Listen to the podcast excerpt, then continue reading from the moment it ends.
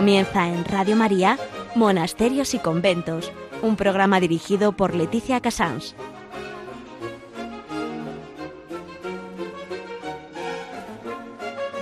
Muy buenos días a todos ustedes, son las 11, las 10 en Canarias, estamos en Radio María y comenzamos Monasterios y Conventos. Eh, vamos a ir con el sumario. El sumario de hoy, bueno, pues mm, me ha emocionado mucho al grabarlo. En noticias eh, vamos a hablar con el padre Miguel Márquez, el padre general de la Orden del Carmen en Roma, que ha sido el que ha mm, lanzado, por favor, una oración por las carmelitas descalzas de los monasterios de Ucrania. Eh, la mayoría se han quedado allí. Él nos contará. En historia, hoy terminamos estos dolores y gozos de San José con el quinto, el sexto y el séptimo que nos va, que hemos estado haciendo con Monseñor Alberto González Chávez. Eh, en Hora et Labora vamos a hablar con la Madre María de Ágreda, no perdónenme, con la, Madre Vianney, que siempre la llamo María, pero es mm, la Madre Vianney, que es la priora del el monasterio de Ágreda. Eh, como tienen allí los restos de María de Ágreda y es ella quien realmente mm, conmigo ha tenido mucho que ver para el, relanzamiento, vamos a llamarlo así, de que todos conozcamos mejor a María Jesús de Ágreda. Eh, esta gran mística española que tiene a sus hijas allí todavía. Y vamos a hablar con la Madre Vianney. En Piedras Vivas, Javier Onrubia nos comentará, supongo que mm, un poco cómo viven la cuaresma eh, los monjes que tanto conoce. Eh, este es el sumario para hoy, lunes 7 de marzo, y les agradezco mucho, como siempre, que están ustedes ahí, que siempre me dan ideas para el siguiente programa. Espero que estas meditaciones sobre San José nos hayan acercado más esta figura de este gran santo que este año celebramos especialmente.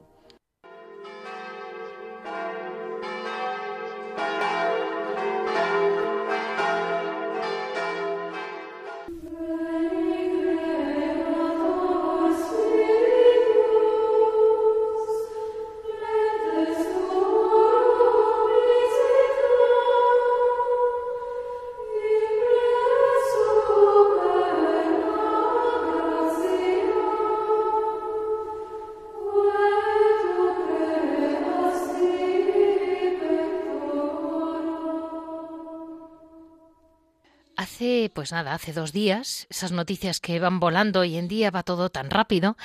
Eh, acabo de leer eh, cómo las carmelitas descalzas de Kharkov y de Kiev deciden permanecer en sus monasterios. Eh, yo hoy tenemos el enorme, el enorme, realmente estoy muy agradecida al Padre General de la Orden del Carmen, que desde Roma es él, es el Padre Miguel, quien ha querido que todos conozcamos esta noticia para que todos nos unamos en la oración por las hermanas que se han quedado en los monasterios de Ucrania y por las pocas que hayan tenido que salir y como ellas mismas dicen por el pueblo eh, ucraniano con quien ellas comparten pues su hogar y su vida. Eh, padre, muy buenos días, Padre Miguel, y muchas gracias por estar con nosotros en Radio María. Buenos días, Leticia, y buenos días a todos. Mm, padre, lo primero que le escriben es que están preocupadas con su inquietud sobrenatural típica de las hermanas carmelitas descalzas mm, porque no habían podido tener misa estos días.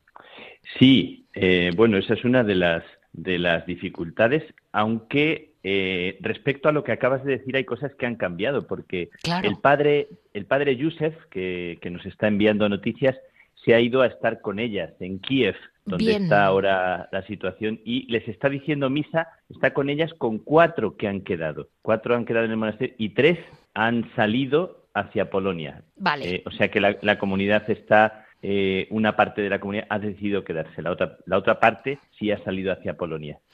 ¿Y, la parte que ha quedado, en qué condiciones están, padre? Bueno, pues el otro día eh, había una, un vídeo que las conversaciones que tengo con Yusef, con nuestro Carmelita allá, que les han pedido que apaguen las luces, que estén eh, a oscuras en muchos momentos y las monjas están serenas, tranquilas. Me han mandado una foto ayer que, que habían hecho pan y me mandan la foto del pan que habían, habían hecho ellas y pues típico de Carmelitas, ¿verdad? Una foto con el, con el perro que defiende la casa, o sea, como si en medio del horror eh, estuvieran cuidando los detalles también pequeñitos de, la vida ordinaria y animándose mutuamente y confiando mucho en nuestras oraciones, porque está todo el mundo pendiente de, todos ellos y lo saben y les ayuda muchísimo. Me impresiona muchísimo porque realmente eh, demuestra una confianza, ¿no? Una, esa confianza en el Señor que tienen siempre las carmelitas, que está por encima de las guerras.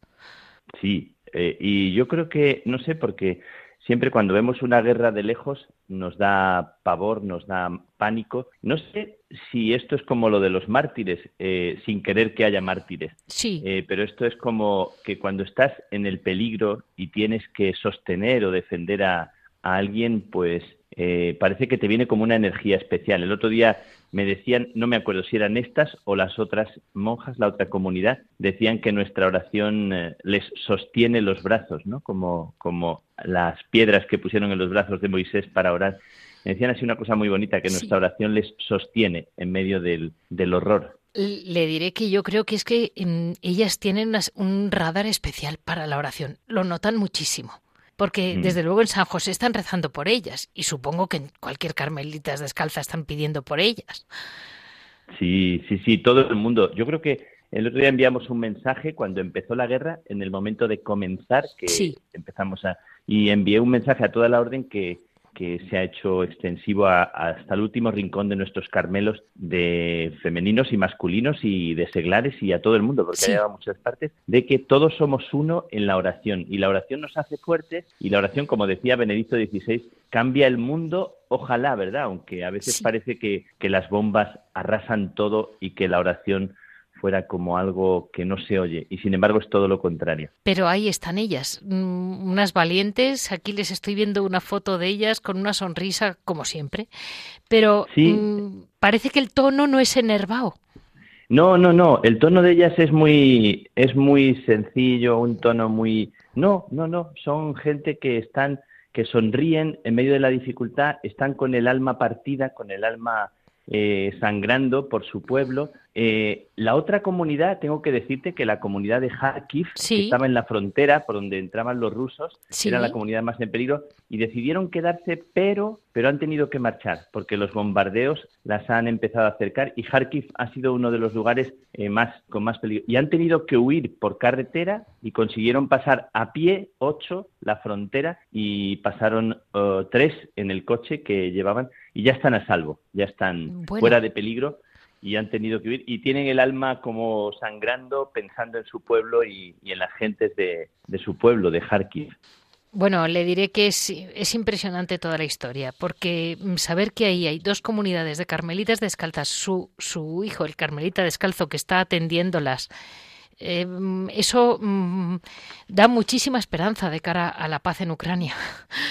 Sí, hay otra comunidad que tenemos en, eh, no sé si esto lo, has, eh, lo han oído las personas, la patrona de los católicos de Ucrania es la Virgen del Carmen, que ah. es un icono, un icono precioso, luego te lo envío, un icono de la Virgen con el escapulario, que están en Berdichev, en un santuario precioso. El alcalde ha pedido a los carmelitas, a los frailes, que se queden para poder hacer del santuario un búnker donde la gente se pueda refugiar en caso de que arrece allí la situación que está empezando a, arreciar y es, es nuestra iglesia. Yo celebré allí el Carmen hace varios años con 25.000 personas que vienen eh, a celebrar el Carmen cada año. Pues eh, nos emociona muchísimo porque son esas cosas que no te enteras hasta que pasan cosas gordas, no te metes en la historia mm. muchas veces. Mm, sí, lamentablemente hay cosas que nos enteramos o son noticias por cuestiones de estas, ¿no? Parece que el mundo entero estamos cada uno en su en su rinconcito pero es verdad, como dices, y como el programa es pensando en la vida contemplativa, que en el corazón de una contemplativa, de un contemplativo o de un orante está el mundo entero, aunque no lo conozca. Y es eh, precioso porque está donde está el corazón de Dios. Muchísimas gracias, Padre Miguel. Que siga adelante en este mm, gobierno de toda una familia, que es usted un gran padre de familia ahora. que San José. tengo, familia muy numerosa. Que es muy, muy numerosa. Que San José, que preside estos programas, porque estamos haciendo los votos, dolores y gozos de San José. Y, este, este programa son los tres últimos, que los hemos resumido en tres programas y muy especializado en, esa, capacidad que tuvo San José de guiar a la Sagrada Familia. No le digo que usted sea la Sagrada Familia, pero una familia muy especial, sí, y muy numerosa. Sí, sí, sí. En el convento que tenemos más cerca de Ucrania, en Shemich, Shemich hay un convento muy cerquita de, de Ucrania tienen también una imagen de San José eh, preciosa un, eh, en el altar. Tienen una imagen bellísima de San José. Me, me viene a la mente recordar para que proteja esas fronteras y proteja a la gente que está ahí. Por supuesto. Muchísimas gracias, Padre Miguel. Eh, muchas gracias para Radio María y para todos. Que sepan nuestros oyentes que hemos podido hablar hoy cinco minutos que le hemos cazado a lazo, como dice él muy bien, al Padre General de la Orden del Carmen, de los Carmelitas Descalzos, que estamos hablando con Roma y que se lo agradezco enormemente porque está ocupadísimo. Muchas gracias, Padre. Gracias a ti, Leticia, y un abrazo para todos y una bendición.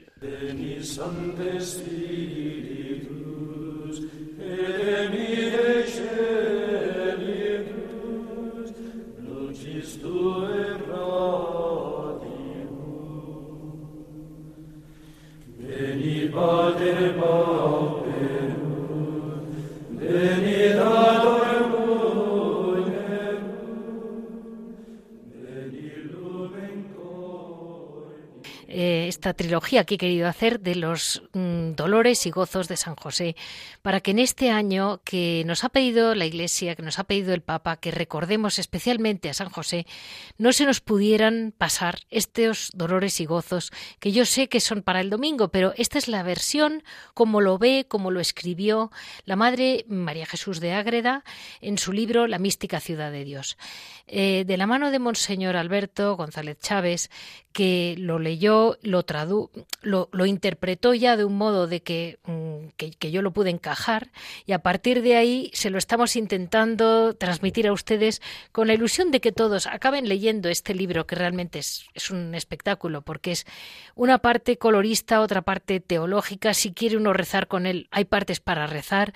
Como todas las visiones, por supuesto, nadie ha dicho que sea obligatorio, si algo les suena extravagante, pues es que es una visión mm, a una monja, no es no estamos diciendo que sea mm, ni, ni un dogma ni nada por el estilo, como muy bien explicó Monseñor Alberto, pero no quita que puede ayudar mucho a la piedad. Hoy eh, vamos a intentar encajar el quinto, el sexto y el séptimo domingo. El quinto, que vamos a empezar ya, sería el dolor mm, de San José por, mm, su afán de educar y servir al Hijo del Altísimo, especialmente ese viaje a Egipto, ese que le viene de sopetón y el gozo de tener siempre con él al Señor. Y una cosa que yo no había leído, que me he enterado hace poco, que es y viendo la caída de los ídolos de Egipto. Y así empezamos este quinto domingo. Muy buenos días, Monseñor Alberto. Muy buenos días. Muchas gracias por estar con nosotros un lunes más, pero me parece que es que merecía la pena. Siempre a ustedes, gracias.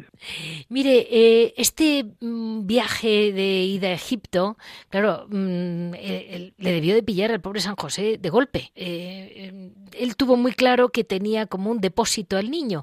Y hay una cosa que me llamó mucho la atención. Eh, aquí menciona usted cómo la Virgen veneraba mucho el número 9 y que se ha venerado mucho en la Iglesia, que de ahí vienen nuestras novenas. Y me impresiona, porque yo nos, nos presenta primero la Madre Ágreda a José y María mm, quedándose en Jerusalén justo después de la presentación y determinaron perseverar en la ciudad santa nueve días y en ellos visitar el templo nueve veces, repitiendo cada día la ofrenda de la sagrada hostia de su Hijo Santísimo que tenían en depósito, en hacimiento de gracias. Es lo mismo que nosotros hacemos cuando, como hay muchas almas piadosas, pues ofrecen una novena de misas en acción de gracias por un beneficio o en petición de algo que quieren obtener o por en sufragio de un difunto. Entonces una novena de misas. ¿Por qué?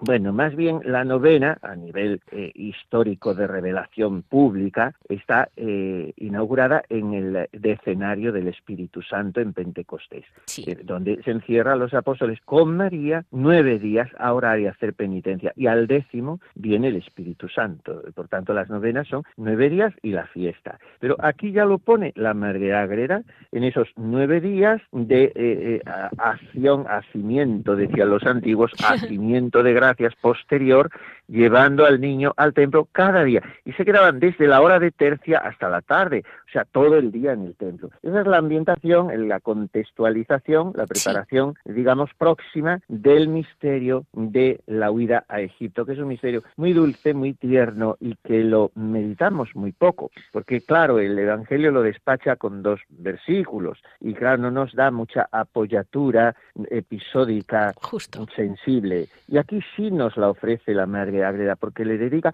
más capítulos a este misterio que a otros que sí aparecen más explicitados en el Evangelio. Le dedica varios capítulos a partir del, del capítulo 21 del libro cuarto en adelante y nos va presentando todas las ciudades por donde pasan, donde paran, los sucesos que les ocurren, los peligros que tienen que sortear, la pobreza que padecen, incluso el hambre que sufren y luego el tiempo de Egipto, que según ella son siete años, hasta que vuelven con el niño. Y entonces por eso es, eh, es, un, es una exposición muy circunstanciada de todo este misterio, que a veces pues se nos escapa un poco de entre los dedos y por tanto de nuestra meditación. Y es un misterio en el cual pues San José tiene un papel preponderante, porque ¿qué hubiera hecho la Virgen sin ese custodio, guardián, el que les dirige en el viaje, el que les consigue el sustento y el que guarda la vida del niño. Y bueno, todo esto pues es, es, muy sugerente porque realmente la, la, mm, eh, el gozo y el dolor juntos, ya lo veremos, desglosados en cada uno de los dos domingos, que se, en uno eh, meditamos la huida a Egipto y en otro la vuelta de Egipto. Y en ambos están juntos gozo y dolor en el corazón de José. Es muy impresionante el papel que tuvo José en todo este proceso porque realmente, es impresionante. Yo creo que no le damos suficiente valor. Le tenemos por un carpintero y no nos damos cuenta eh, la clave que era para poder vivir el plan de Dios. Así es, realmente es, es un carpintero, más que un carpintero era un, un hombre para todo, porque esa palabra tecton en, griego, que es la que usa el evangelista, quiere decir alguien que reparaba un poco todo, un artesano. Cuando decimos fiesta de San José Obrero es más, más ajustado decir San José artesano, porque era un hombre que trabajaba con sus manos, que arreglaba todo y, y en este sentido pues supo claro, Dios escoger, como no, si es eh, el, omnisciente, al hombre que iba a servir para en un viaje de ese de ese calado, de esa dificultad, de ese peligro, de esa soledad, pues resolver todas las dificultades, porque pensamos, bueno, fueron a Egipto, ya está, llegaron a Egipto, pero pensemos en un viaje con los medios de entonces o con, o con los no medios de entonces, ¿no? Sí, sí, sí. Y como San José, pues como decimos coloquialmente en nuestra tierra, sacaba miel de un jarro, porque de donde no había tenía que sacar y conseguir la comida y ahuyentar las fieras y preparar una tienda de campaña por la noche,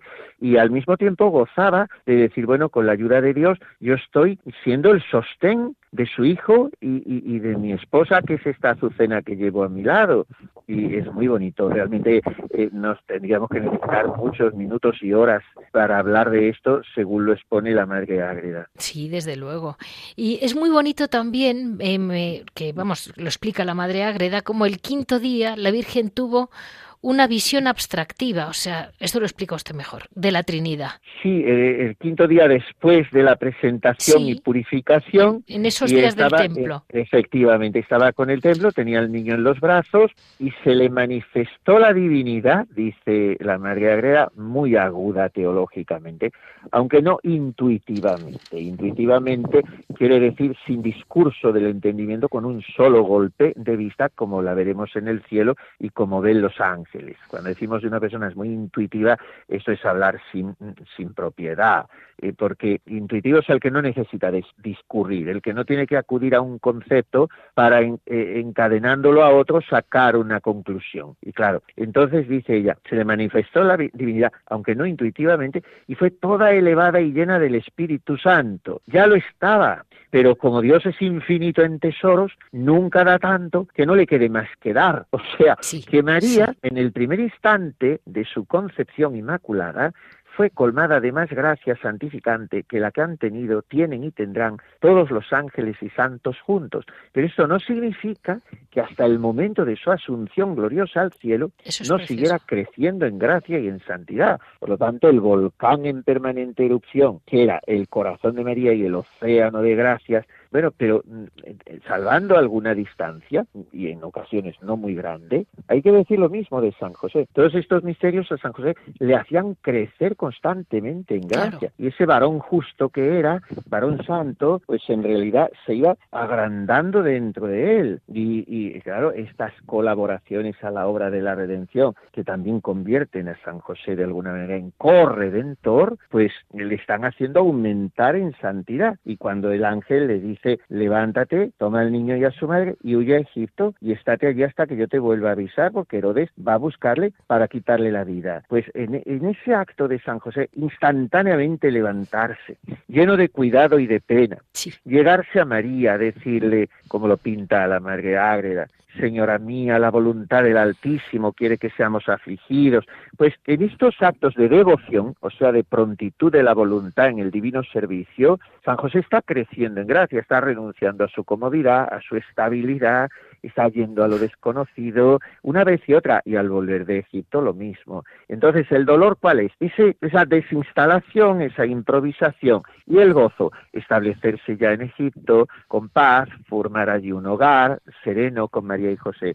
Ya a la vuelta, aludía usted, mm, ¿cuál es el dolor? Pues otra vez el arrancón, el temer que Arquelao va a poder seguir atentando contra la vida del niño, pero ¿cuál es el gozo? Pues ese mm, ya aspecto un poquito más legendario, eh, no tan histórico, en virtud del cual, eh, lo mismo que cuando al entrar en Egipto caen los ídolos por tierra, y ese es el gozo de José. Eso no lo había oído nunca, monseñor. Eso está en todos los antiguos devocionarios. Vale. Eh, en, eso, en eso estriba el gozo de llegar a, Egipto, no solo en establecerse en su hogar con María y José, sino que el niño, siendo un niño pequeño, de un mes y pico, pues triunfa sobre la idolatría. Ese es el gozo de José. ¿Y cuál es el gozo al volver?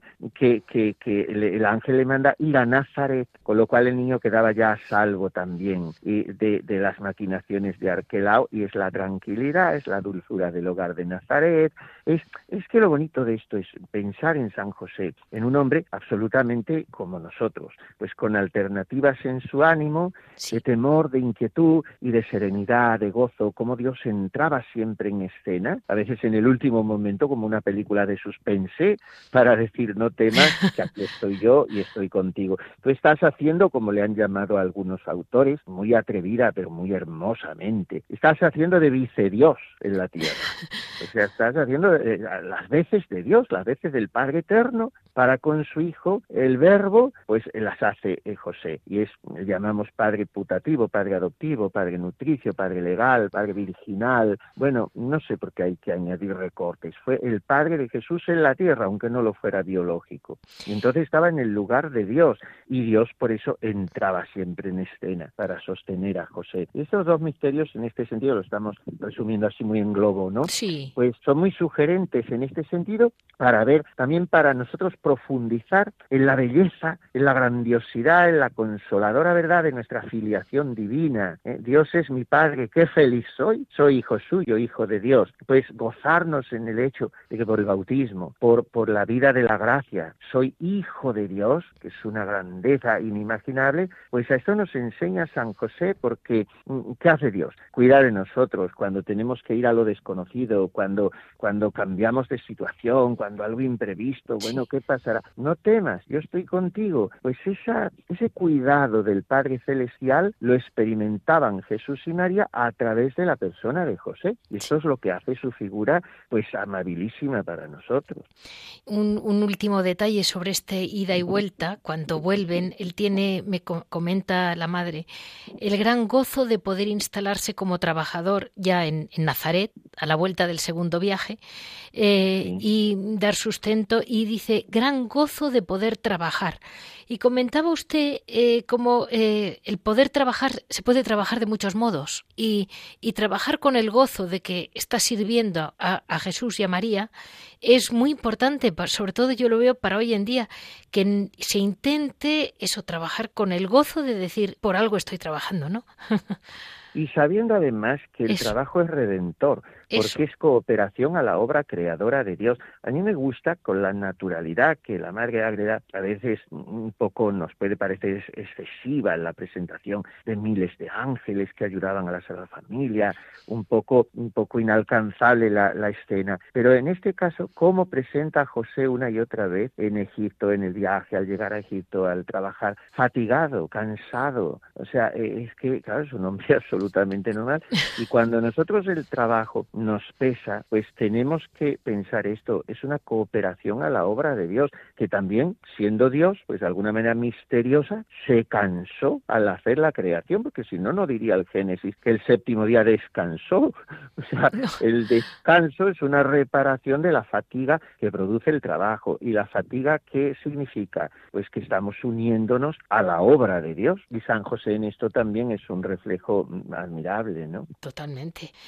Y, así vamos a ir dando paso a ese séptimo dolor y gozo porque muchas veces, bueno, eh, como es uno de los misterios del, del, rosario, pues continuamente estamos con el niño perdido ahí en el templo y lo decimos así, a veces muy deprisa, hasta que lo lees despacito y, vas viendo. Eh, primero el dolor, claro, esa angustia, esa aflicción, ese sentimiento de culpabilidad que debieron de tener, mm, sobre todo José, pero también María. Eh, porque habían perdido al niño y, al mismo tiempo luego e, ese gozo del encuentro, encontrar al niño. Eh, aquí mm, lo explica usted muy bien, eh, como, como la Madre María de Ágreda empieza un poco como como ya pasados los años el niño ya tenía una edad en que le dejaban más o menos libre dentro de las caravanas, iban todos los años, con lo cual no era ninguna novedad, no era nada un viaje único en la vida, sino que ya estaban acostumbrados a hacerlo, y como el niño ya era mayorcito, ya le dejan que a veces vaya con las mujeres, a veces con los hombres, hasta que iban reduciéndose las caravanas a cada pueblo y ya acaban siendo los, las familias, ¿no? Y, ahí es muy bonito cómo lo narra, ¿no? Con qué naturalidad vas bien, te la imaginas, la caravana. y, en aquel momento eh, ya hay un primer temor, ¿no? Que era que Arquelao eh, le pudiera haber secuestrado. O sea, María ahí tiemblan, tiemblan. Sí, sí. Sí, eh, aquí hay muchas cosas. Este es un misterio que, que, por sí mismo daría para mucho, porque además Lucas, el evangelista, se detiene despaciosamente en, en narrarlo en su evangelio. O sea, aquí tenemos mucha más apoyatura bíblica, ¿no? Y ya eh, la Madre Agreda lo trata en el libro siguiente, en el libro quinto, en los capítulos tres eh, a los siguientes. Y efectivamente hay muchos temores y eh, San José también mm, empieza a preguntarse si tienen que llevar al niño, en fin, nos lo presenta muy, muy circunstanciadamente, como decimos, la, la caravana, tardaban en estas jornadas más que en otras, porque dice que después que habían vuelto a Nazaret desde Egipto, el niño tenía siete años cuando volvieron de Egipto, pues Jesús quería ir a pie. Y entonces así caminaban los tres a pie y tenían que ir despacio, claro. Pensemos a pie la cantidad de días que se tarda en unos 120 kilómetros que hay de, de Nazaret a Jerusalén, ¿no? Y entonces dice que Jesús, en eso como en todo, no quería usar de su poder divino para excusar la molestia del camino, sino que procedía en todo como hombre pasible. Y por lo tanto volvemos al tema de antes.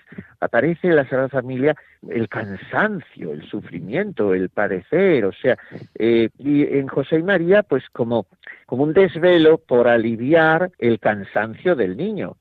Y sobre todo cuando era más pequeño, pues tomándole alguna vez en brazos o queriendo parar, pero no, no, el niño quería ir andando con sus padres, así es como nos lo presenta al menos, ¿no? la madre, la madre ágreda. Y, y entonces como les acompañaban también los ángeles, donde hacían las noches, unas veces en las posadas, otras en el campo, pero Jesús nunca se separaba de su madre. Esto sí lo dice, lo dice la madre ágreda en esos viajes a Jerusalén. Por eso chocó muchísimo que cuando tenía 12 años no le encontrasen, porque claro, el pensamiento de José era, bueno, pues estará con María, porque no solía el niño separarse de su madre, ni en general de los dos padres, pero a veces cuando las caravanas se dividían, pues Jesús se quedaba con María porque los niños pequeños todavía se quedaban con la madre. Y antes de los 12 años, que era, además es muy, muy interesante, porque 12 años es la edad oficial en que el niño tenía que ir por primera vez, de modo ya, como digamos, una, una carta de ciudadanía, una puesta de largo ya,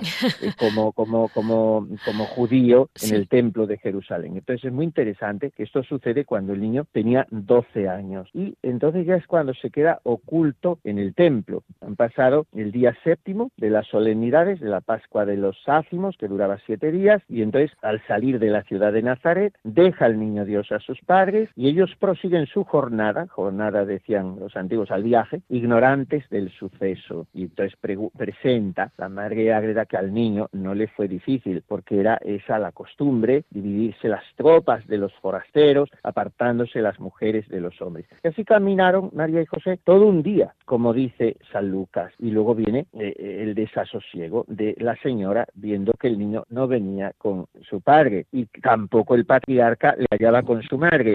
Y dice la venerable, quedaron los dos casi enmudecidos, con el susto y admiración, sin poderse hablar por mucho rato, y cada uno, llevado de su inmensa inmensa humildad, se culpaba a sí mismo de que el niño se hubiera perdido. Y entonces ya cuando recobraron un poco el aliento, le dijo María a José, Esposo y Señor mío, no sosegará mi corazón si no volvemos con toda diligencia a buscar a su Hijo. Y María puso también en funcionamiento a los ángeles, habló con ellos que le ayudaran a encontrar al niño y así eh, pone unos, unos coloquios, unas oraciones enamoradas en los brazos, en los labios de María, pone la Madre Ágreda, dulce amor y gloria de mi alma, ¿Dónde os hallaré, lumbre de mis ojos? ¿A dónde iré? ¿Queréis que desfallezca mi vida con el cuchillo que la dividió de vuestra presencia? Y eh, siguen los dos esposos, uno a otro, quitándose la culpa al otro. Es muy bonito esta porfía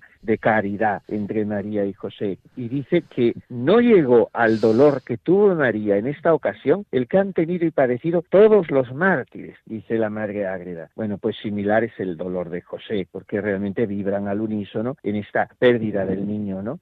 Hasta que ya, después de tres días, estamos en el capítulo ya quinto del, del, libro quinto también, pues le hallan en el templo de los doctores. Entonces, a ese, a ese dolor tan, tan inexpresable de María y de José, pues eh, sucedió el gozo de encontrarle. Un gozo misterioso, porque ya sabemos que el niño les dice que tenía que ocuparse las cosas de su padre.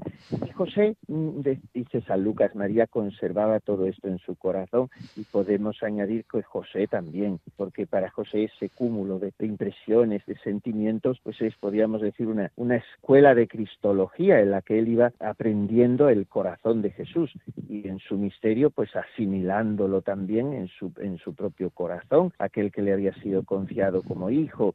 Y el misterio de estas palabras de Jesús no lo entendieron, dice la Madre Ágreda, porque se les ocultó a María y a José. Y dice que por dos causas. Una, porque el gozo interior que cogieron de lo que habían sembrado con lágrimas les llevó mucho por el tesoro que habían hallado. O sea, era tal la alegría que dijeron, bueno, si no entendemos estas palabras, nos da igual. Nosotros a, llorar y a estremecernos de emoción porque hemos recuperado al niño. Y otra razón por la que no entendieron esas palabras, porque, dice Madre Agreda, no llegaron a tiempo de hacerse capaces de la materia que se había tratado en aquella disputa, porque ella nos había presentado lo que el niño ya había hablado con los doctores. Como eso se lo habían perdido María y José y el niño había hablado de su padre, pues aquí no entendieron del todo. Pero era sobre todo por el movimiento de gozo tan extremo que invadió sus corazones al encontrar al niño. Y entonces la madre, al quedarse ya a solas con él, le dijo, dar licencia, hijo mío, a mi desfallecido corazón, le dijo echándole los brazos, para que manifieste su dolor y pena porque no quiero que me arrojéis más de vos. O sea, no te separes nunca más de mí, que no puedo vivir sin ti. San José llora contemplando todo aquello. Esa es la gran doctrina que ella nos deja la Madre María de Agreda, ¿no? El, dolor de perder a Dios. Así es, así es. Y la, y la diligencia en buscarle cuando lo hayamos perdido por nuestra culpa, porque en este caso María y José no tuvieron culpa, pero se descargan uno del otro la responsabilidad para que no sufran. En nuestro caso, pues siempre tenemos culpa cuando perdemos a Jesús, porque es que le descuidamos su presencia en nuestra alma por el pecado eh, venial y quiera Él que no sea nunca el mortal. Eso es, eso es. Y, realmente es, es precioso como mm, al final la Madre Agreda dice, hay veces que conviene que se nos ausente Jesús para luego buscarle con más interés. También esto ya es a nivel, claro, de más oración, de vida mística y de, ese, ese escondite al que Jesús juega a veces con las almas que le buscan mucho precisamente para que le sepan buscar más. Entraríamos, claro, en todo el tema de la noche oscura del alma y esas pruebas de más categoría. Pero cuando estos domingos, los siete domingos, los dolores y gozos, se meditan a nivel más, más piadoso, más popular, pues se incide más bien en ese otro aspecto, que la pérdida de Jesús por el pecado es algo terrible, porque puede hacer que le hayamos perdido para siempre por la condenación eterna en el infierno. Y claro, por eso hay que procurar que nunca se nos vaya. ¿Cómo se nos va Jesús? Viviendo en gracia santificante. Como me decía un sacerdote cuando yo era todavía casi un niño, no podemos permitirnos el lujo de vivir 24 horas en pecado mortal. hay que vivir en gracia santificante y recuperar a Jesús. ¿Cómo le reencontramos? Pues en el templo, por la confesión sacramental bien hecha.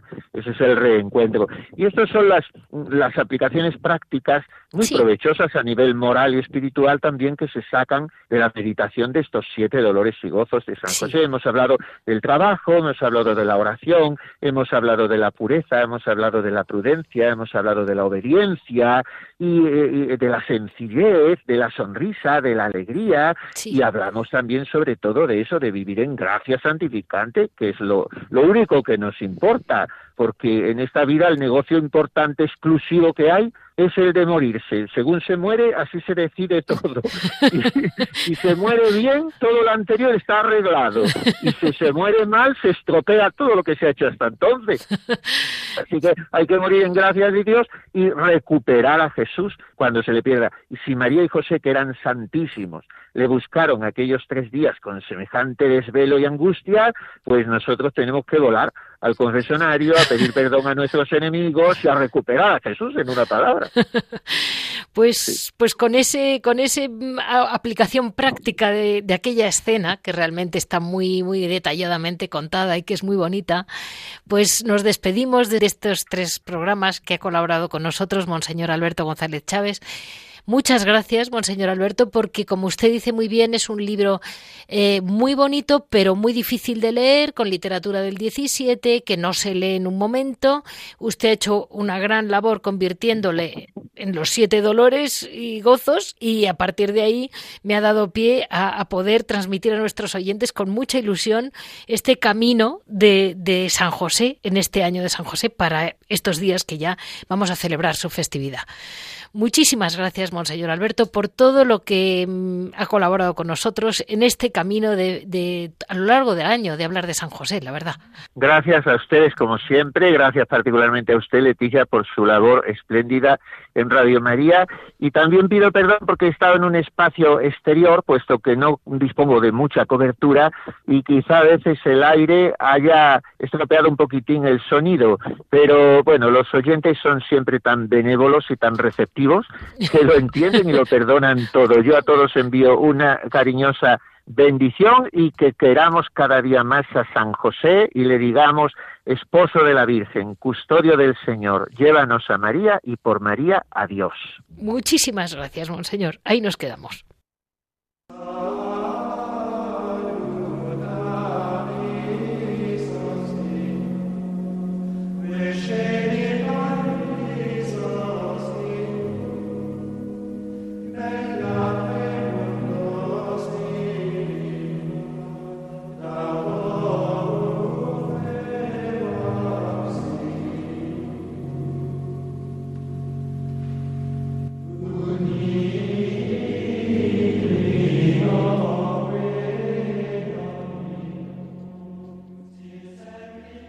En este Hora et Labora, hoy, en vez de hablar de, bueno, pues el trabajo de las hermanas, vamos en este final de este tercer, tercer programa que hemos dedicado a los dolores y gozos de San José, pero escritos por la Sor María de Ágreda.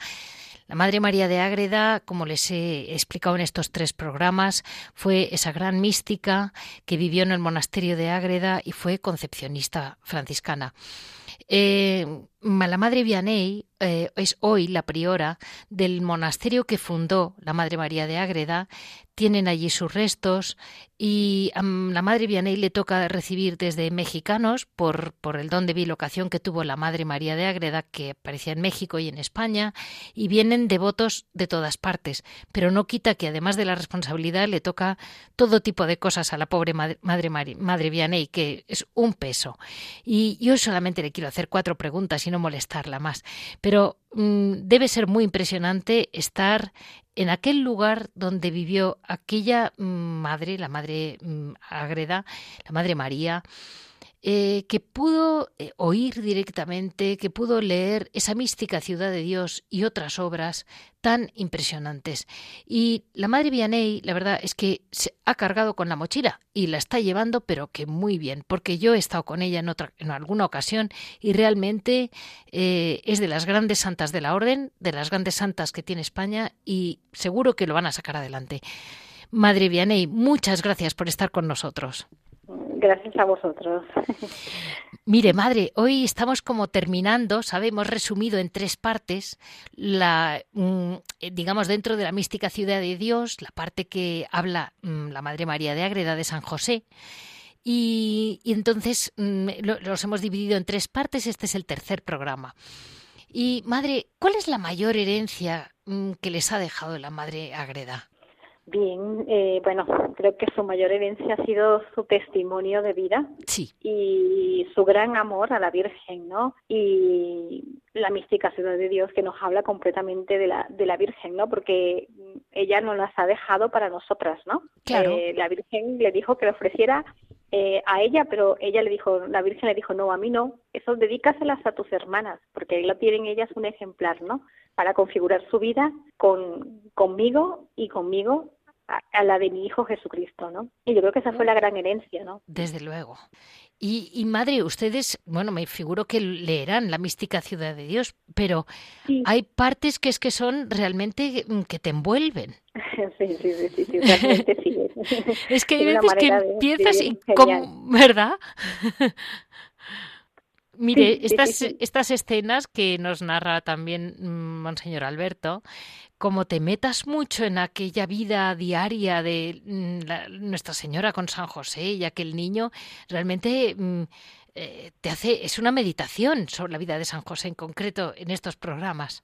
Sí, sí, sí, realmente, pues eh, Sor María describe eh, la vida, la vida de la familia de Nazaret eh, de una manera, pues bueno, genial, ¿no? O sea, realmente es, es admirable, ¿no? Eh, es leer, leer la mística Ciudad de Dios en, esas, en esos trozos, ¿no? Donde habla él ya de San José y de la vida familiar de la Virgen, ¿no? Y como dices, o sea, ella lo hace para que nosotras y para que todos, ¿no? Podamos eh, imitar, ¿no? No solamente para admirar aquella escena de, del silencio, del trabajo, del amor, de la entrega de los esposos de Nazaret, ¿no? Y, y, de, y de Jesús, sino también para que podamos imitarle, ¿no? Imitarle. Y realmente, como te decía, es una de las cosas que, que, que Sor María nos deja precisamente es ese amor de a María, ¿no? A la Virgen. Sí. Y ella coloca en la mística ciudad de Dios, ¿no? O sea, como uno de los privilegios es para alcanzarle una devoción perfecta a la Virgen María, ¿no? Y porque ella lo había, o sea, ella lo había experimentado en su vida, como San José había intercedido para que ella, el Señor, ¿no? Le concediera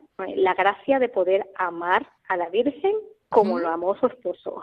Uy, y le diré una cosa, ¿eh? madre, yo le admiro mucho porque, porque Ágreda hoy en día, en su día no lo sería, pero hoy en día es un, un sitio pues un poco atrás mano, no está en la costa, no está en un centro, no está cerca de una gran ciudad y ahí están ustedes como lámparas encendidas de Santa Beatriz de Silva, de la gran mm, orden de la Inmaculada Concepción.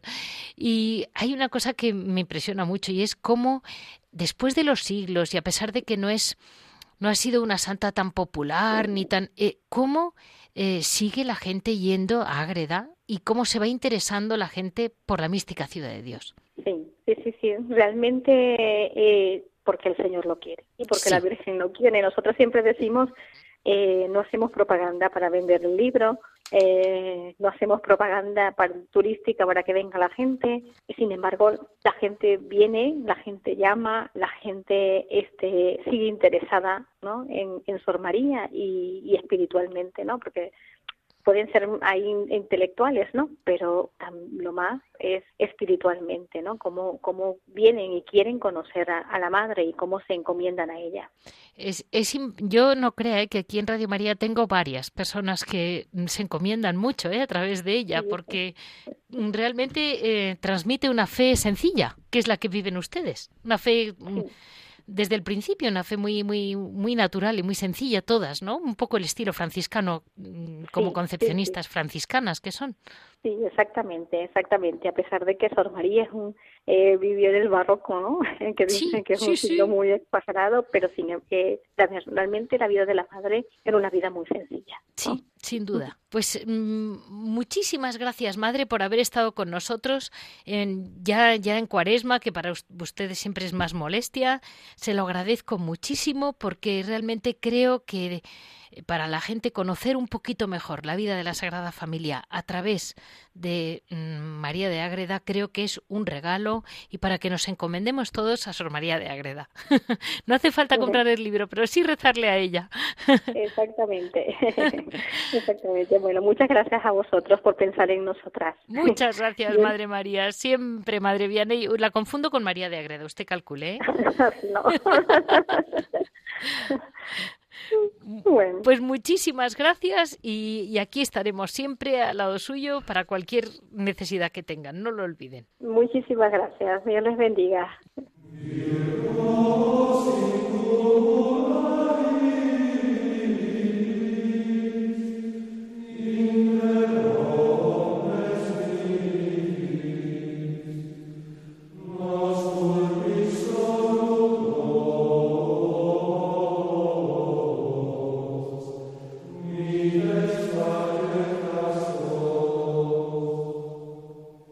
Hoy en Piedras Vivas estamos con Javier Onrubia. Muy buenos días, Javier.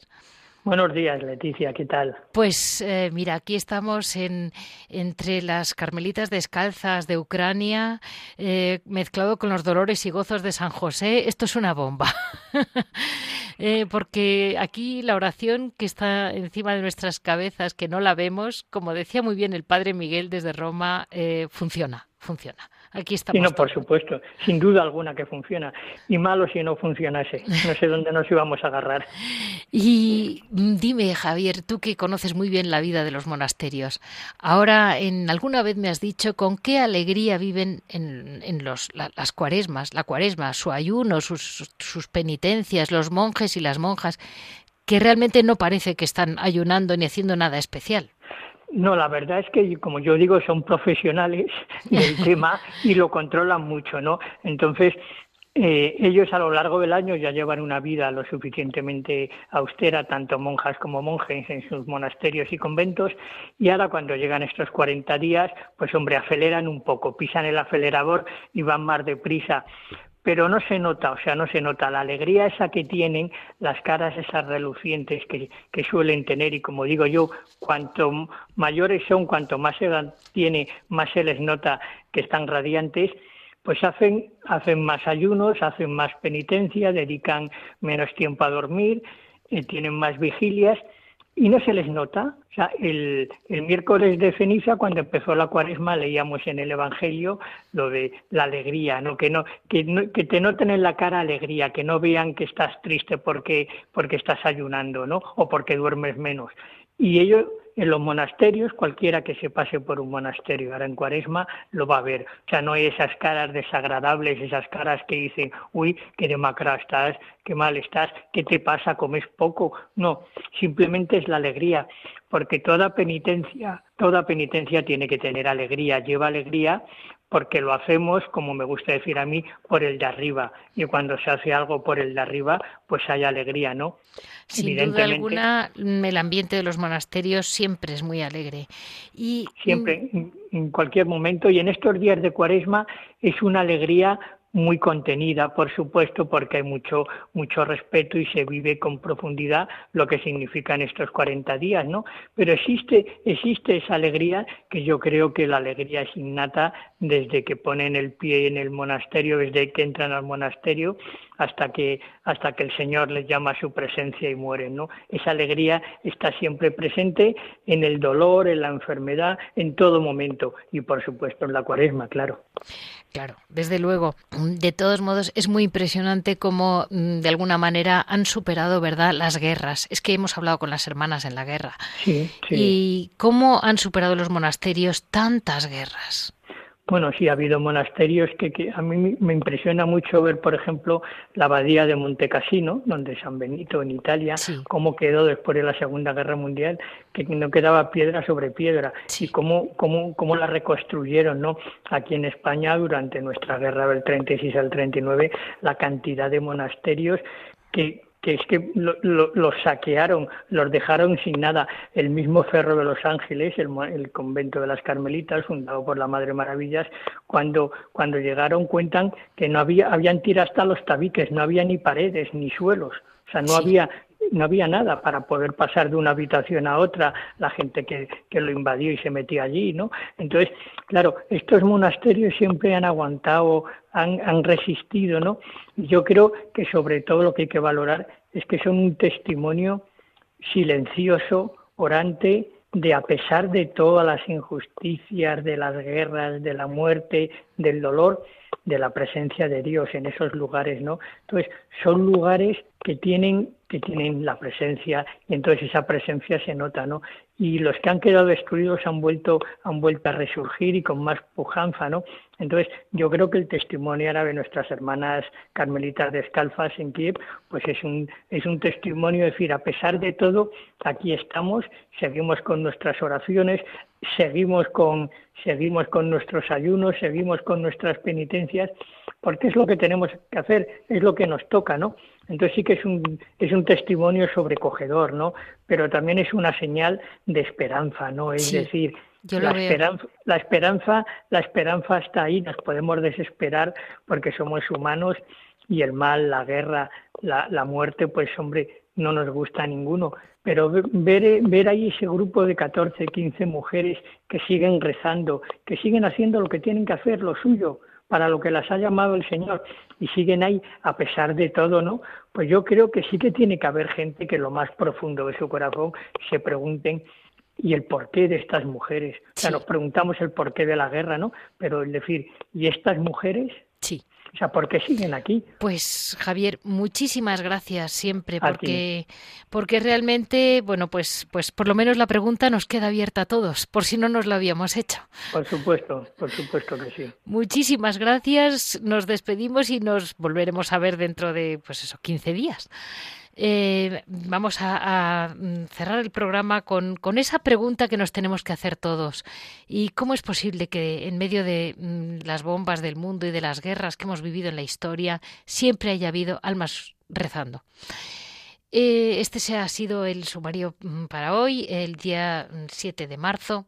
Eh, ya saben que para cualquier comentario, cualquier duda, pueden comunicarnos en monasterios y conventos arroba Monasterios y conventos arroba Si desean escuchar los programas o mandárselo a alguien, en la página de Radio María, www.radiomaria.es, tienen disponibles los podcasts en la sección de mm, programas de, programas. Eh, muchísimas gracias a todos y espero volver a estar con ustedes dentro de 15 días.